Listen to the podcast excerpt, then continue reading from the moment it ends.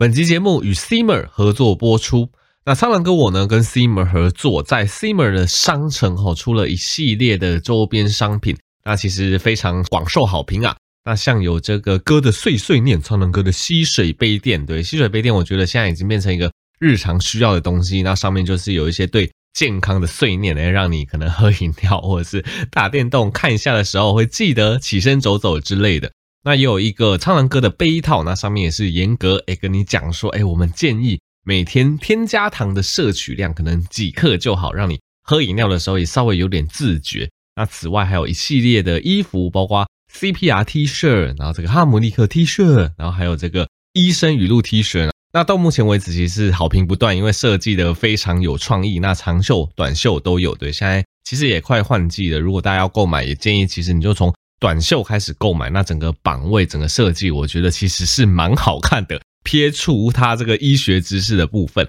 那总之在 Simmer 上架这些商品，我会把参考链接放在下面，然后在此提供给大家。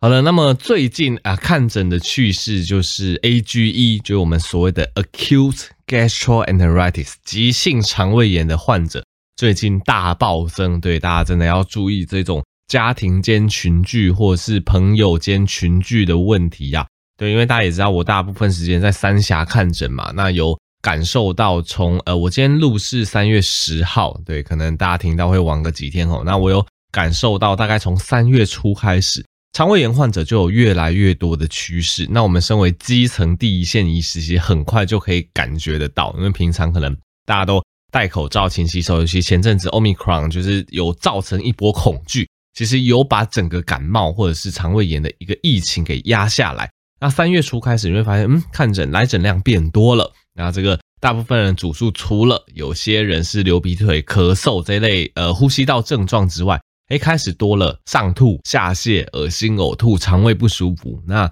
上个礼拜你就觉得，嗯，这个趋势有越来越多，有点夸张。那到上礼拜的周末，你就会发现说，哇靠，那个病人数整个爆掉，对，就是。因为礼拜天通常比较多间的医疗院所没有开，那我们在三峡附近是少数礼拜天还有营业的一个医疗院所，所以礼拜天通常门诊的量都会特别的多。那礼拜天，因为我们还是有接打疫苗的业务嘛，打疫苗我们一诊三个多小时，大概打二十出头个疫苗，然后那一天光是早诊跟下午诊都是我一个医生嘛，就出了二十多个疫苗，还有。大概接近三十个来诊患者，三应该三十出头个，所以一诊三个多小时有五十几个来诊，真的是非常的多。这个虽然说我不是什么名医还是怎么样，但这也是创下我开始在基层看诊之后的记录了，就是一诊五十几个。虽然说有二十几个疫苗，但是光是三十几个看诊数，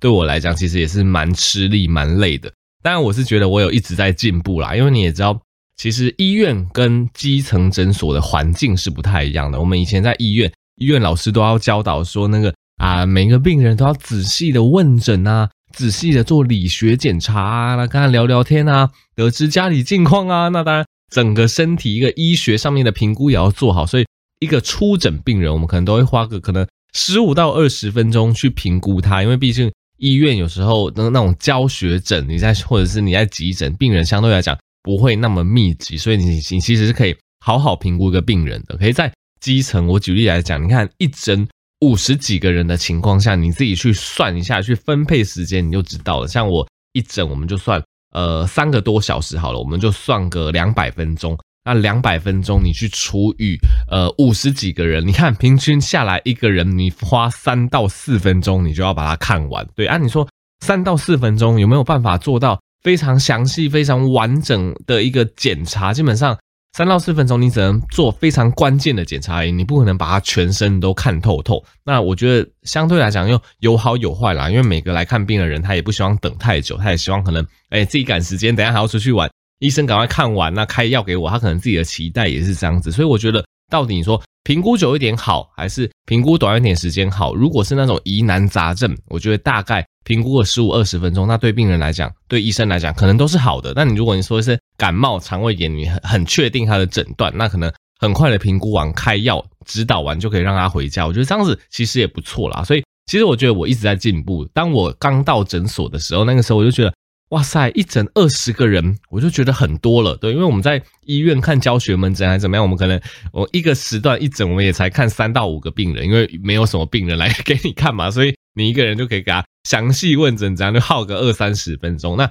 刚到医疗院所，我就觉得说，嗯，一诊二十个人应该了不起吧？一诊二十个人，一个人可能就就只有什么十分钟左右的时间，我就觉得哇，这好赶哦。然后结果现在已经。慢慢进步到已经一诊可以看到五十几个人，也是觉得自己有在进步啦。当然五十几个人还是有蛮多打疫苗，打疫苗非常的快。对，所以如果说完全是看诊的话，就是看疾病的诊的话，我觉得现在对我来讲，可能一诊大概三四十个人已经是极限了。我相信之后可能还是有办法慢慢突破这个极限吧。但我觉得突破极限的一个前提，就是要建立在你真的经验够，你真的实战的这个能力够。对，你看到一个。症状看到一种状况，你可以立马判断出诊断，然后开药，然后各对各种系统，对，我觉得系统也很重要。有时候你想要看很快，可是系统它就偏偏给你宕机，尤其是医疗基层的一些电脑系统，其实呃霸占市场的就只有那一两家，然后那一两家有时候我们真的会觉得系统真的是呃某些状况下来讲还蛮好用的，但就是不知道为什么很不稳定，常常就会宕机，读不到卡还怎么样，然后有时候你。看病人两三分钟，呃，等那边电脑重开机又宕机，也等个两三分钟，对，就是那个时间会浪费非常多，所以各个环节都非常顺利。你非常有经验的状况下，的确一诊是可以看蛮多人的。好啦，反正就是最近刚好因为这个肠胃炎大爆发，来者患者一堆，然后刚好又挑战自己的极限，跟大家分享一下。啊，大家也注意啊，那最近肠胃炎真的多啊，肠胃炎主要是靠所谓的粪口传染，就是患者的他的这个大便。对他的这个大便分泌物啊，会有病毒。对，所以如果你是家庭或者是你的朋友宿舍里面的人，真的有肠胃炎的状况，你在吃东西之前一定要洗好双手，因为比较常见的状况，例如说小朋友有或大人有，那他们可能上完厕所之后，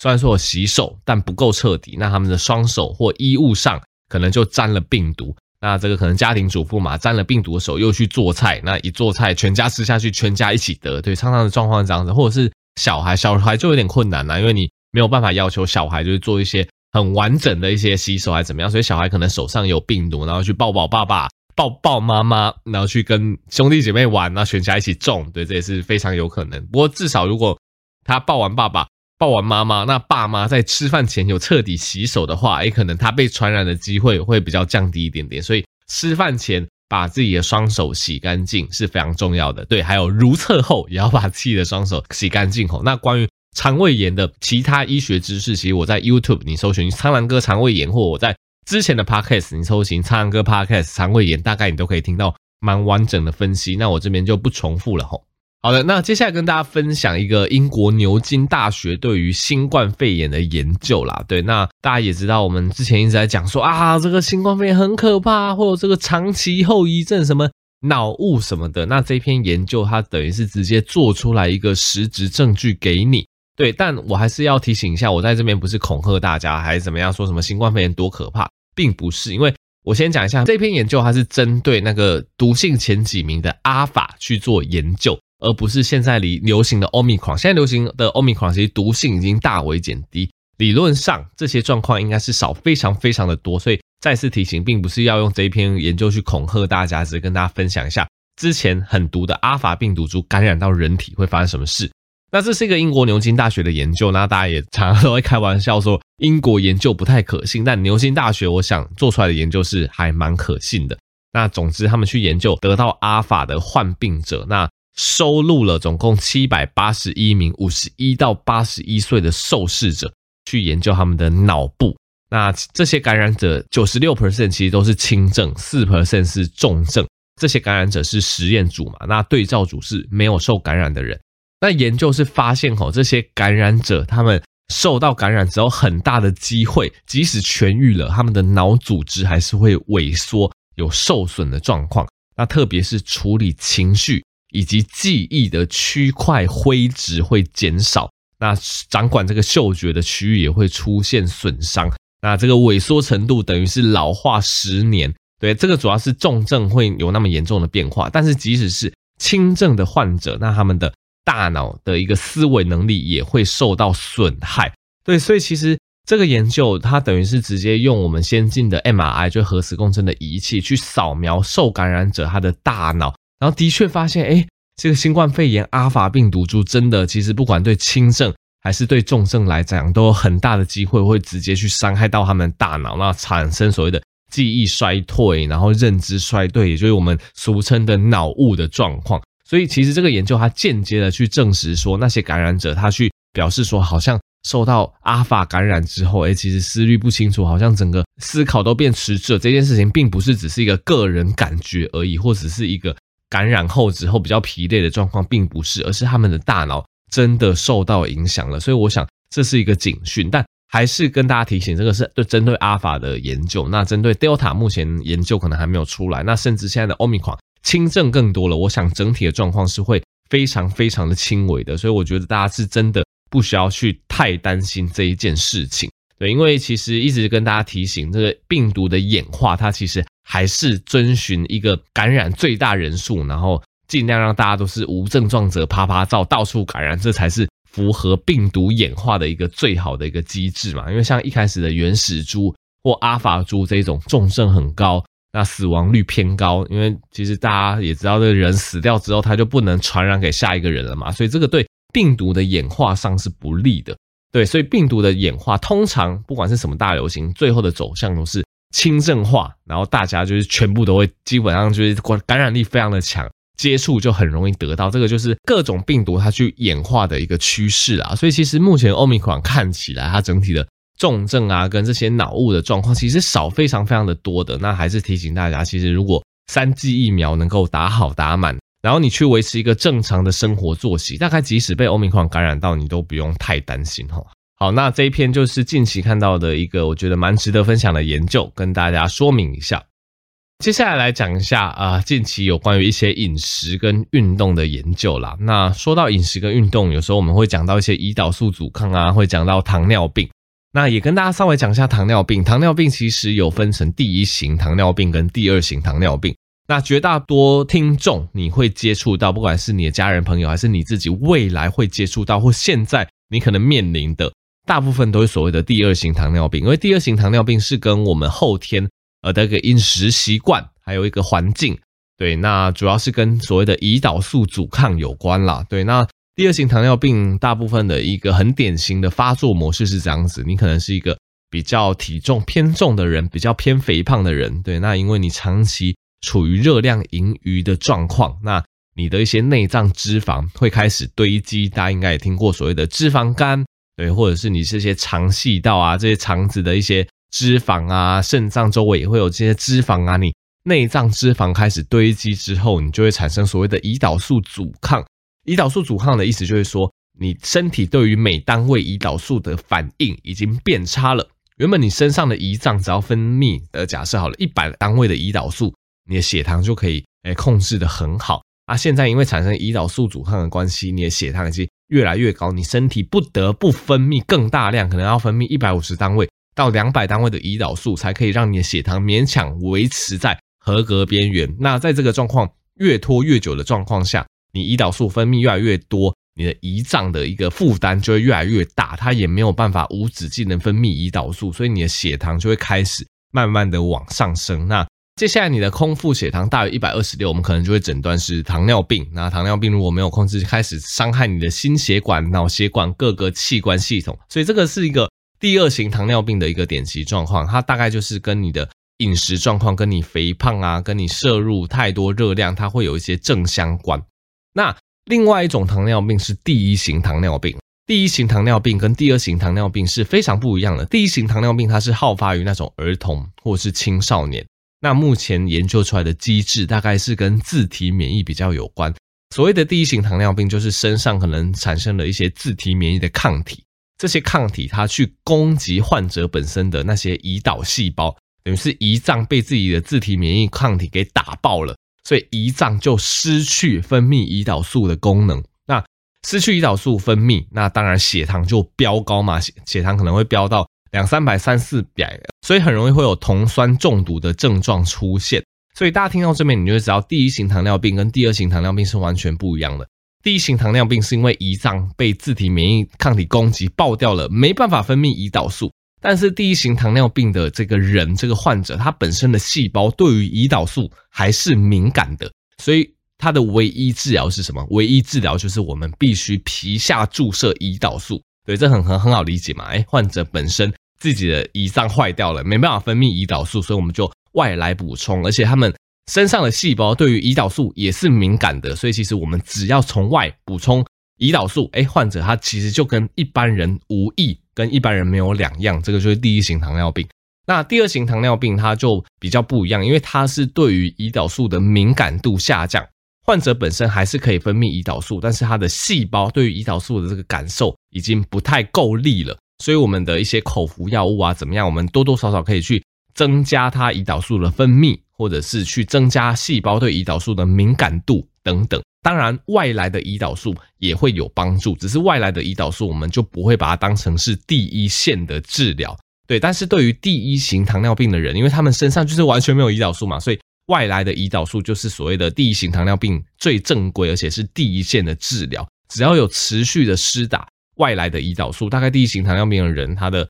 一个预后也是非常的好，他跟正常人没什么两样这样子。对，那其实就是看到一张图，就是一九二三年那个时候啊。诶，胰岛素第一次被发明出来，所以你可以了解，在一九二三年之前，大概第一型糖尿病的患者，尤其是儿童，大概是没有什么救的。对，因为没有胰岛素嘛，就没有不能根治第一型糖尿病。因为第一型糖尿病它就是缺胰岛素，所以其实在一九二三年有一个很大篇幅在美国的一个报道，因为那个时候啊，很多病童啊，第一型糖尿病他们都被送到同一间大医院。那医生护士们也束手无策啊，就没有胰岛素，那个时候也没有这个疗法，所以大概活不到几年啊，就会走掉。然后那个时候就是，哎，胰岛素跨时代被发明出来，那当时的这个班廷医师啊，从第一床开始，一床一床的给予每一个患童胰岛素，结果发现给不了多久，哎，患童马上这个意识恢复清醒，然后坐起来，然后整个身体状况就恢复的跟。得病之前没两样，然后那个时候就是用一个跨时代的一个医疗奇迹来报道这个新闻啊，所以有时候也是觉得这个医药的进步啊，哎，一段时间你就会看到一个真的是跨时代的进步。那也就是一九二三年那个时候，诶，这个胰岛素被发明出来，那整个第一型糖尿病的一个治疗获得了巨幅进展。那针对第二型糖尿病，其实胰岛素也扮演了一定的作用，当然它不会放在第一线治疗，因为现在。大部分第二型糖尿病，我们呃第一线治疗还是所谓的 metformin 的一种药物，然后一些呃可能呃去呃减少你的一些食欲啊，然后去促进一些胰岛素敏感度等等的一些药物。但是如果你第二型糖尿病发生的时候，血糖已经太高，已经开始产生一些毒性了，那当然赶紧使用一些胰岛素还是有办法增进长期预后的。所以我是觉得大家不需要去污名化胰岛素，胰岛素它本来就是你身体一个正常分泌的一个一个激素。那其实现在医药进步，诶，我们发现，在第一型糖尿病或某些严重的第二型糖尿病，我们加上一些胰岛素去控制，诶，其实整个状况会变得非常的稳定。吼，那关于胰岛素的这个科普就 讲给大家分享，对，就是觉得还蛮有趣的。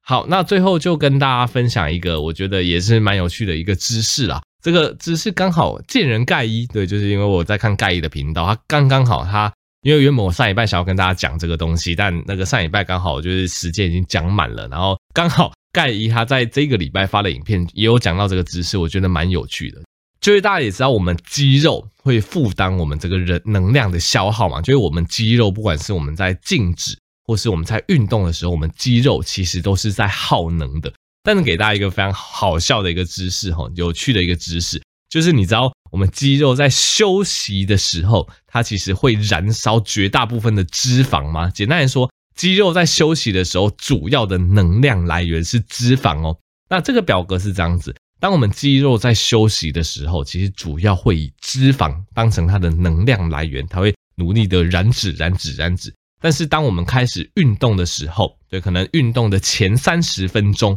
我们肌肉这时候它所消耗的能量会变成肌肉里面的肝糖为主，然后等我们的运动时间持续拉长，它去消耗肝糖的一个比例就会越来越下降，那反而是以脂肪的消耗为主。所以当我们运动到九十分钟、一百二十分钟的时候，诶，它的消耗肝糖的比例就下降到十四 percent 跟八 percent，那消耗脂肪的比例。反而会增加到四十五 percent 跟六十二 percent。对，那其他你用一百扣掉我刚刚讲的数字，其他消耗的比例就是我们血糖的部分。所以简单来说，就是我们肌肉平常耗能，就是从三个能量来源为主，就是血糖，那你的脂肪，那跟肌肉的肝糖。所以你会听到说，为什么我们说，诶，如果你要减脂，我们通常会建议中强度运动，然后运动久一点。对，这其实是合理的，因为当你运动越久，你从运动三十分钟变成运动一百二十分钟的时候，你三十分钟的时候主要都还在消耗你的这个肌肉肝糖。可是当你运动一百二十分钟拉长到这么久的时候，诶，你的肌肉能量消耗主要就会去消耗你的脂肪，所以就可以达到比较好的减脂效果。所以你听到就是那那些健身的一些教练啊、网红跟你说，诶，运动时间越长，我们身上的一个能量消耗就会趋向于消耗脂肪，这个是有道理的，这个是没错的。然后我刚刚一开始也讲到，哎，其实休息的时候，我们的肌肉也是以燃烧脂肪为主啊。你听到这边，你就会想说，哎，苍哥，你这样的意思是不是说，那我们就不动就会燃脂，我们就不要动啦？你看这肌肉在休息的时候以消耗脂肪为主，我们就坐着做这个当那个 couch potato，那我们这个体脂就越来越下降。嗯，这样子理解完全错误。为什么呢？因为你也要考量这个消耗热量的总量，什么意思呢？譬如说。我们今天休息一个小时，肌肉可能只消耗五十大卡。就算啊，这五十大卡百分之六十都是燃烧你的脂肪好了，等于是你的脂肪也只燃烧了五十乘以零点六，就是三十大卡而已。可是今天当你运动三十分钟，你运动三十分钟，你可能就消耗了一百大卡嘛。那一百大卡，那即使你的脂肪诶只消耗了四分之一，一百乘以四分之一，它还是消耗了二十五大卡。你这样了解我的意思吗？理论上它的差距会更大。你休息的时候可能消耗五十，但是你运动三十分钟，你可能就会消耗总热量一百五十大卡。所以即使你运动三十分钟，你消耗一百五十大卡，你去乘以比较少的比例，可能呃零点二五四分之一嘛，燃烧脂肪，它所消耗的脂肪热量还是会比你。休息三十分钟所消耗的脂肪热量还要多的，所以我们讲的只是一个比例。对，你在休息的时候，你的肌肉主要是以脂肪当做能量来源，但是你在休息的时候，你的肌肉也不会耗什么能啊，所以这样子去燃脂的效率一样非常非常非常的低。对，所以如果你要真的比较有效率的燃脂，你还是要动起来，哪怕你动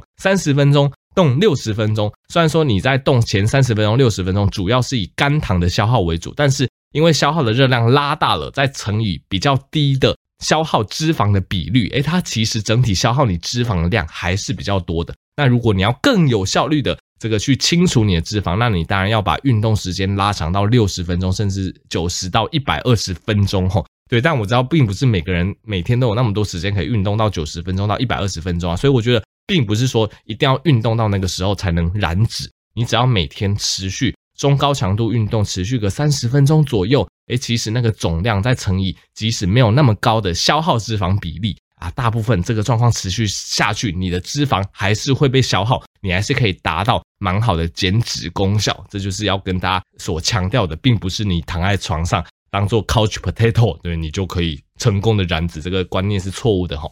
好，那么这期就到这边啦。那喜欢我的医学影片，那记得持续订阅我的 YouTube 频道，那追踪我的 Podcast，那可以支持药食健生活保健食品折扣码 Blue Pick 有九折优惠，那相关的优惠我都会放在下方资讯栏。我们就下集再见喽，拜拜。